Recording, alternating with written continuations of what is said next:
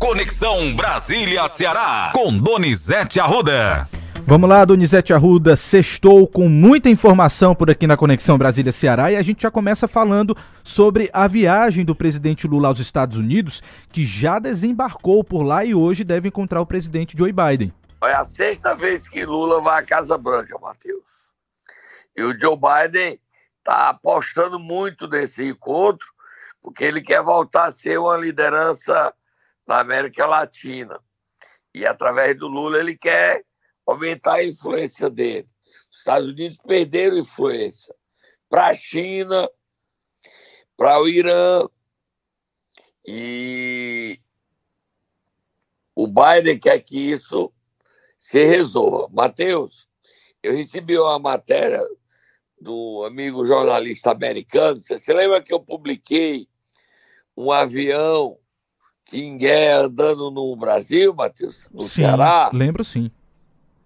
Pois olha, Matheus, esse avião efetivamente esteve aqui, estava procurando dois navios iranianos que estariam no Ceará com material radioativo.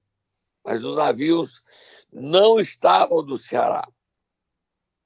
Agora, o Irã pediu para atracar aqui no Ceará e o governo brasileiro não permitiu.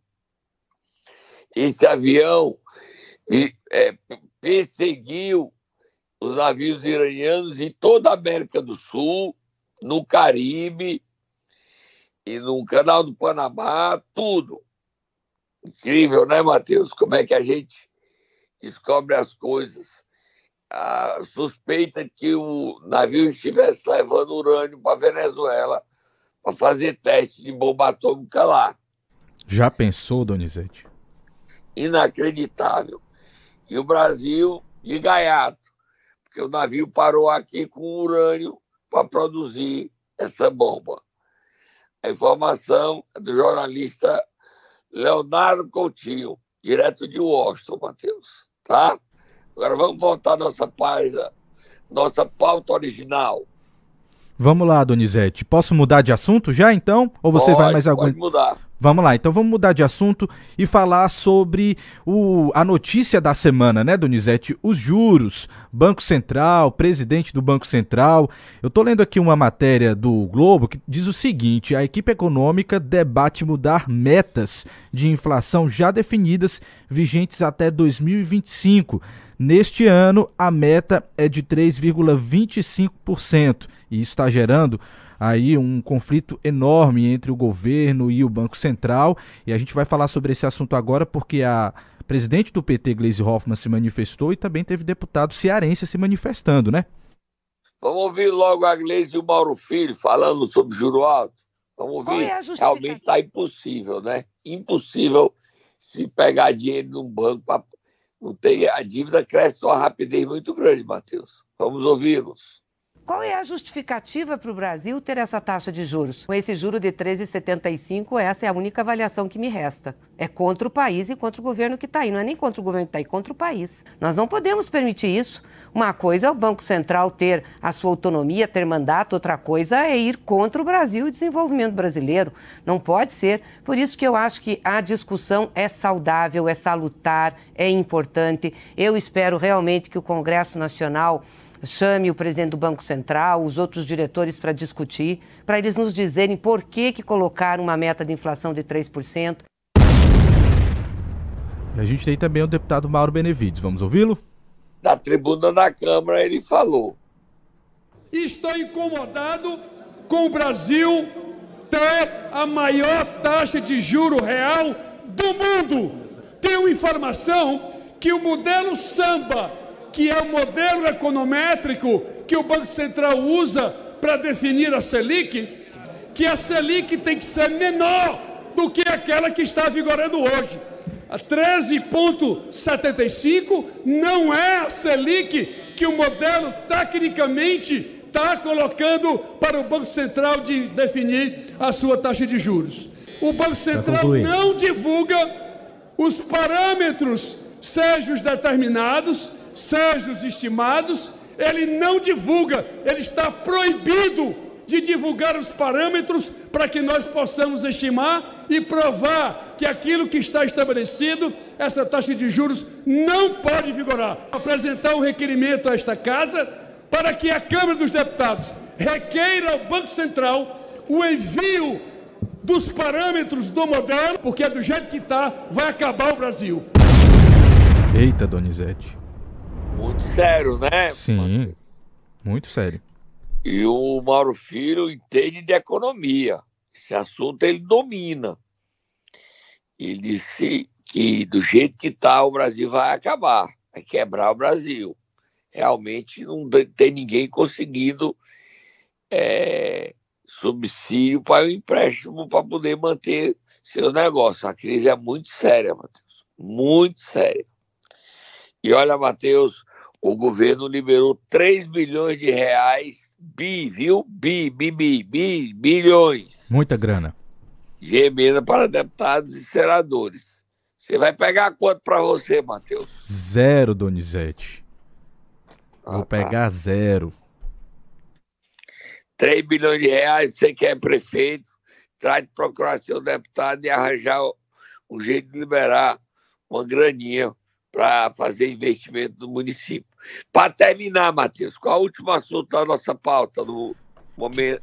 Para a gente já, já parar ir para o momento, Nero. Eu queria que você falasse um pouquinho para mim e para os nossos ouvintes a respeito das federações, Donizete, que estão se formando ali na Câmara, os blocos. Como é que está essa articulação? Olha, Matheus, muitas mudanças. Primeiro, a federação que está bem adiantada é entre União Brasil e o PP. Há resistências, mas está adiantada essa federação. Vai se tornar o maior partido da Câmara, com 107 deputados. Outra, aí não é federação, é fusão. Patriota e PTB. O PTB deixa de existir, o partido se chama Patriota. Também aí é outra fusão. Agora, bloco. Bloco é está adiantada as negociações entre MDB e PSDB. O PSDB saiu da costela do MDB. Agora vão estar juntos, como também o Cidadania e há um esforço do MDB para atrair o Podemos. Como se percebe, em Brasília, o número de partidos está diminuindo, né, Matheus? Pois é. Donizete. Percebi isso também. E aí a gente vai ver o que é que vai dar. O PL não quer se unir a ninguém, mas hoje é o maior partido. O PT, que já tem a federação com o PV e com o PCdoB, trabalha para fazer blocos nas assembleias e no, no- Congresso para melhorar a sua composição no enfrentamento dos problemas do governo Lula. Há uma discussão do Kassab com o PT para formar um bloco só em Brasília e nos estados. Brasília é agitada, Matheus. Terminamos a sexta-feira, presidente viajando para Washington, mas Brasília nervosa. É, na questão do dia 8 de janeiro, saiu o relatório e o governador Ibanez Rocha não foi cúmplice daquela quebradeira dos atos terroristas, tá? Assim ele pediu para voltar ao cargo. Vamos ver se vai voltar ou não. A polícia foi omissa, cúmplice, conivente com a quebradeira do dia 8 de janeiro, Matheus. Vamos lá dar uma pausa, Donizete? Voltamos já. Voltamos- Vou, be- vou beber um suquinho. Vá lá, Donizete. Momento Nero. Tata já está a postos aqui, Donizete, nesta manhã de sexta-feira. Chove, não chove. Quem é que a gente vai acordar hoje? O prefeito de Sobral, Ivo Gomes, que falou grosso durante a reabertura dos trabalhos da Câmara Municipal de Sobral. Vai, Tata, acorda o Ivo.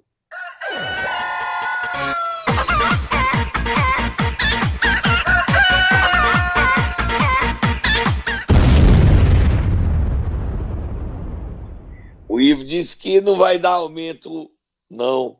E foi grosso, duro. Eu não vou nem me meter. Só vou botar o áudio dele para vocês tirarem a conclusão. Vamos lá, Matheus. Ouvi o prefeito Sobral. E reajuste. Reajuste de salário se dá quando tem melhoria das contas. Né? Eu falei minha, no meu discurso aqui que nós estamos perdendo a arrecadação desde a demagogia demagógica, assintosa tentativa de compra de votos do Bolsonaro à população através da desoneração do combustível, é, energia elétrica, diminuir os impostos. Então, quando diminui imposto, diminui, tem que diminuir gasto. A conta não fecha, não dá para ter. Diminui imposto, imposto, imposto, imposto, e aumenta despesa, aumenta despesa, aumenta despesa. Não, não fabricamos dinheiro. Não tem dinheiro para pagar reajuste de salários a ninguém. Só aos professores e professoras, porque o Fundeb ainda tem um, um pouquinho. O ano passado foi a primeira vez na minha gestão, por conta dessa maluquice do Bolsonaro e do Congresso Nacional, que nós não pagamos 14, 15, 16 aos professores. Porque o ICMS caiu 28% no mês, 26% no outro mês, 20% no outro mês, e vai ser lá quanto no outro mês. Esse mês agora de janeiro caiu 5%. Eu estou aqui, não é isso, secretário? Estou aqui morrendo de esperança de que as coisas estejam se recuperando. Mas agora, queda de arrecadação não, não combina com gastos graciosos. Tá aí, Donizete. Sem reajuste. É, Matheus, o negócio tá brabo. Não deu reajuste para os professores, não. Tá certo? E lá tem o duelinho de abestado, não tem, Matheus? Os vereadores lá, Alejandro Linhares esculhambou o Paulão, aí na defesa do Paulão veio o Marlon Sobreira e disse o seguinte: vem, bichão, tenho medo de tu não, tô aqui, vamos lá. Vem, venha, venha que eu tô preparado ir dar surra. Tá animado a Câmara de Sobral. Bota lá o homem respondendo a Leandro Linhares que disse que o Paulão é e a Socorro brasileiro fazer coisas erradas. Bota aí o Marlon falando. Talvez um dos, mais, um dos maiores erros dele foi, na realidade, ter ajudado muito ao Leandro. Mas é, todo mundo está aí na expectativa da tribuna do Aleandro na segunda-feira. E eu vou aqui é, fazer uma, um resumo dele. Ele não vai dizer nada com nada. Pode ter a certeza de uma coisa. O Paulão não só é meu amigo, como presidente altamente responsável e a, e a Socorrinha melhor do que isso. Ela, além de tudo, é altamente comprometida com a Câmara Municipal de Sobral, altamente dedicada e não merece que está passando, nem ela e nem o Paulão. Do jeito que o Aleandro vier segunda-feira, o advogado vai ser eu. Se ele vier com respeito, volta com, res, com respeito. Se ele vier com desrespeito, vai voltar com desrespeito que um dos maiores erros que existiu na Câmara Municipal de Sobral foi ele lá naqueles alguns dias que ele passou presidente, e aí sim tem como a gente falar muita coisa. Olha aí, Donizete.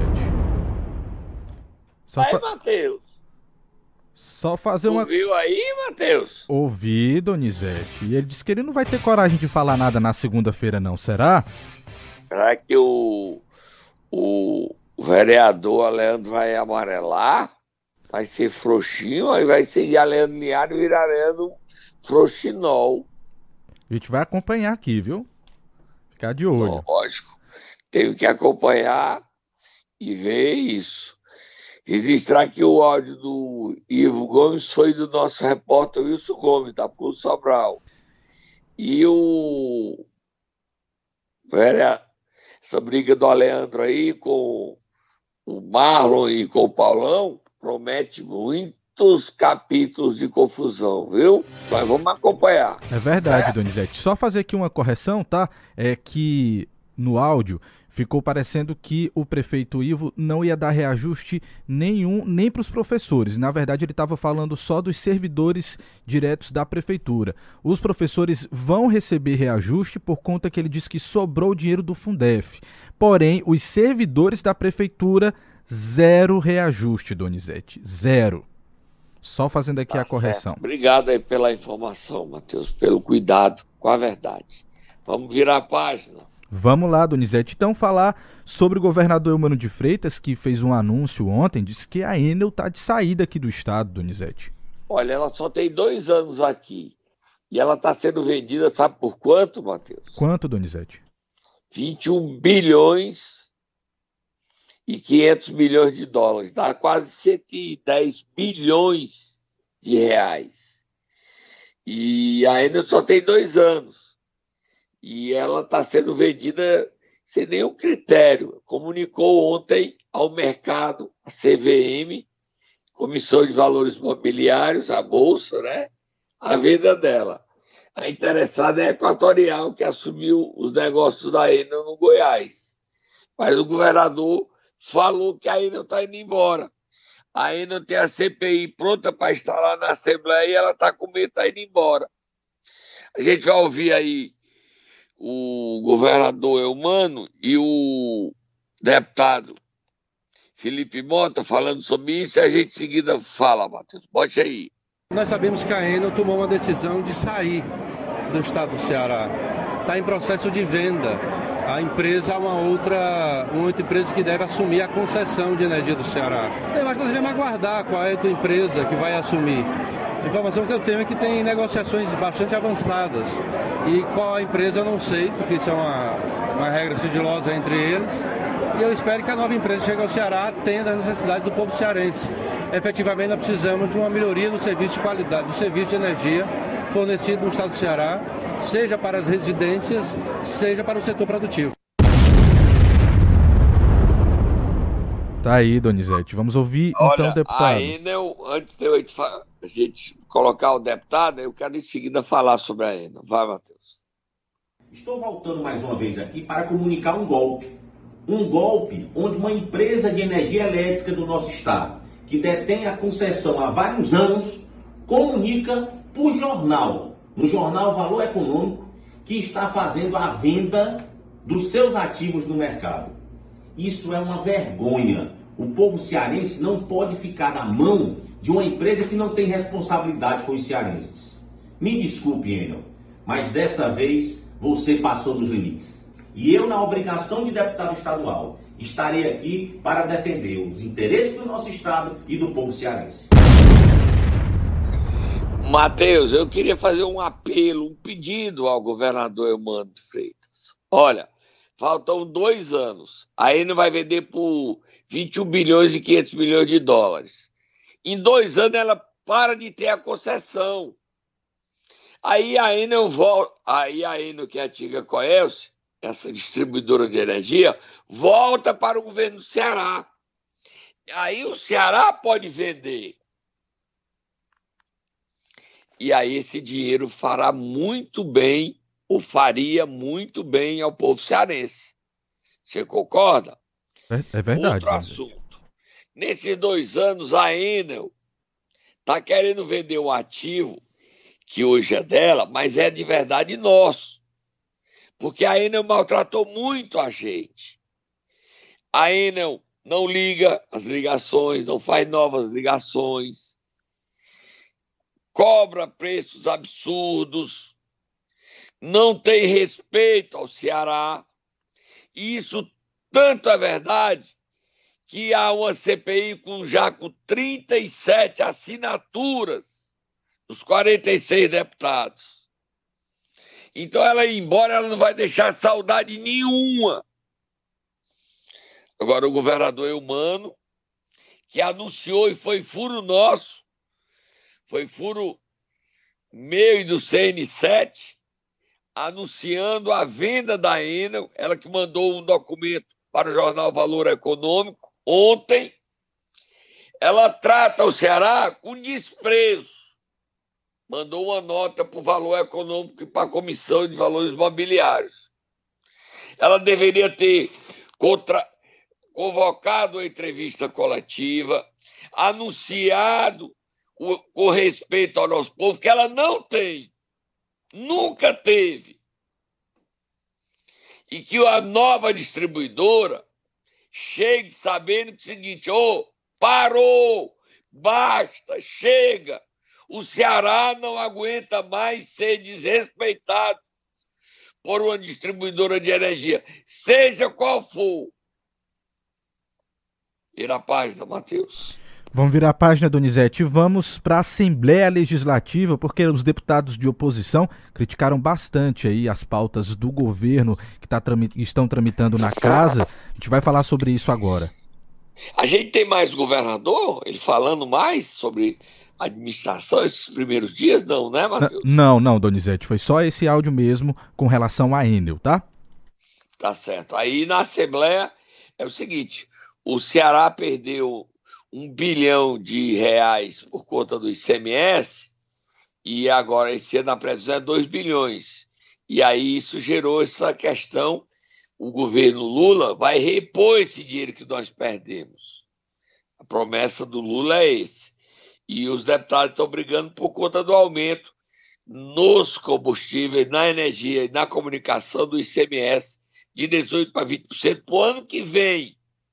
Aí tem briga entre os deputados de, do governo, o meu de Guerra, líder do governo, está surpreendendo como líder, viu? Está sendo um bom líder e o deputado Felipe Mota, que já teve com a gente falando sobre a Eno, ele também teve discussões sobre a questão do ICMS. Vamos ouvir Felipe Mota e Romeu, a gente começa por quem? Vamos começar por Felipe Mota, que é quem faz a crítica. Vamos ouvi-lo.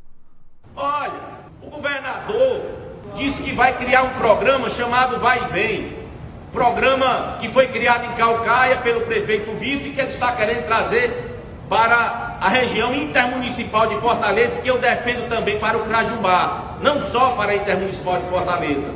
Ele vai aumentar o imposto para depois querer colocar à disposição dos cearenses uma passagem que está tirando do próprio bolso do cearense com os impostos. E outra coisa, esse ICMS do combustível que aí está, esse ICMS do combustível que aí está, caso o governo queira entrar, o nosso partido vai acionar o STF através do ADIM, porque existe uma lei aprovada pelo Danilo Forte, pelo deputado Danilo Forte, e essa lei não foi revogada. Tá aí, Donizete. Vamos ouvir Romeu? Vamos ouvir o outro lado. Ouvi aqui atentamente o discurso do nosso querido amigo, deputado Felipe Mota, e eu compreendo a ânsia, a vontade de falar dos recém-chegados a essa casa, dos nossos colegas novatos. E quero aqui tranquilizá-los que o governo Emmanuel de Freitas é um governo democrata, transparente. E o governador Elmano de Freitas pessoalmente explicou aos senhores deputados e deputadas, cerca de 35 deputados compareceram, as mensagens governamentais. As propostas de mudanças de modal do ICMS advém em virtude do desgoverno federal anterior, que mudou a regra do jogo, prejudicando mais de 5.400 municípios brasileiros, 26 estados federados e o Distrito Federal, retirando só do estado do Ceará em dois anos algo em torno de 4,9 bilhões de reais. Tá aí, Donizete, os dois lados. Tá bom, vamos ver. Olha, eu queria mandar um abraço ao meu primo Júnior Linhares, lá em Sobral, tá? Ele é da nossa área, Matheus, radialista, grande radialista. Um abraço para ele que escuta todos os dias o nosso programa, Matheus. Vamos lá mudar um de assunto. Aí pra ele também, Matheus. Um abraço então aí. Como que é o nome dele, Donizete? Júlio Júnior Linhares. Júnior Linhares. Abraço, obrigado pela sua companhia aqui. O Kleber Cavalcante lá em Senador Pompeu, que também é radialista. E, e a coisa tá feia. Olha, Matheus, o, a prefeitura lá de Hidrolândia, o secretário de Agricultura, pegou as máquinas e estava lá fazendo serviço, beneficiando ele. O caso foi parar é, na promotoria de Santa Quitéria, o secretário de Agricultura de Hidrolândia, Henrique César Martins acusado de usar a máquina da prefeitura em sua fazenda. E lá o prefeito de Hidrolândia é o presidente da Câmara, Antônio Carlos, que os dois, a Iris Martins foi afastada, o Íris Mororó se licenciou e o presidente é o Antônio Carlos, que já está com escândalo. É demais. É demais, demais mesmo, viu, Matheus? Pois é. E Donizete? É demais. Outro problema é a questão do transporte escolar. Lá em Lava da Mangabeira, os alunos empurrando o ônibus. Você viu? Vi o vídeo, sim. Impressionante, viu, Donizete? Em Capistrano, na localidade de Cajuaze, são os, os estudantes empurrando um caminhão. Então, fazer um apelo aqui ao ministro da Educação, Camilo Santana, para abrir uma investigação com a ajuda do TCU, do Ministério Público, para acabar com essa coisa errada que é a qualidade do transporte escolar. isso acontece, é bem fácil de explicar. O governador sabe, hoje, ministro da Educação. O prefeito pega, contrata ônibus, caminhões de vereadores.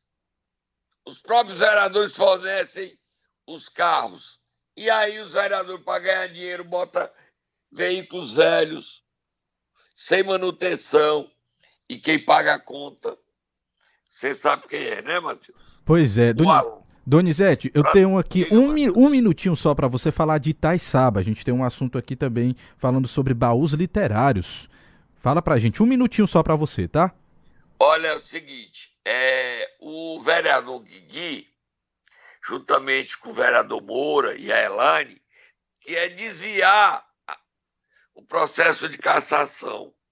Aí ele denunciou, a Elane denunciou que o prefeito, eu não sei nem como é o nome do vice-prefeito, tá no carro, Nilcinho, comprou esses livros, são 7.200 livros superfaturados a prefeitura disse o seguinte: tratando, está aberto lá. Dá, dá uma lida aí na nota da Prefeitura Municipal de Itaiçaba.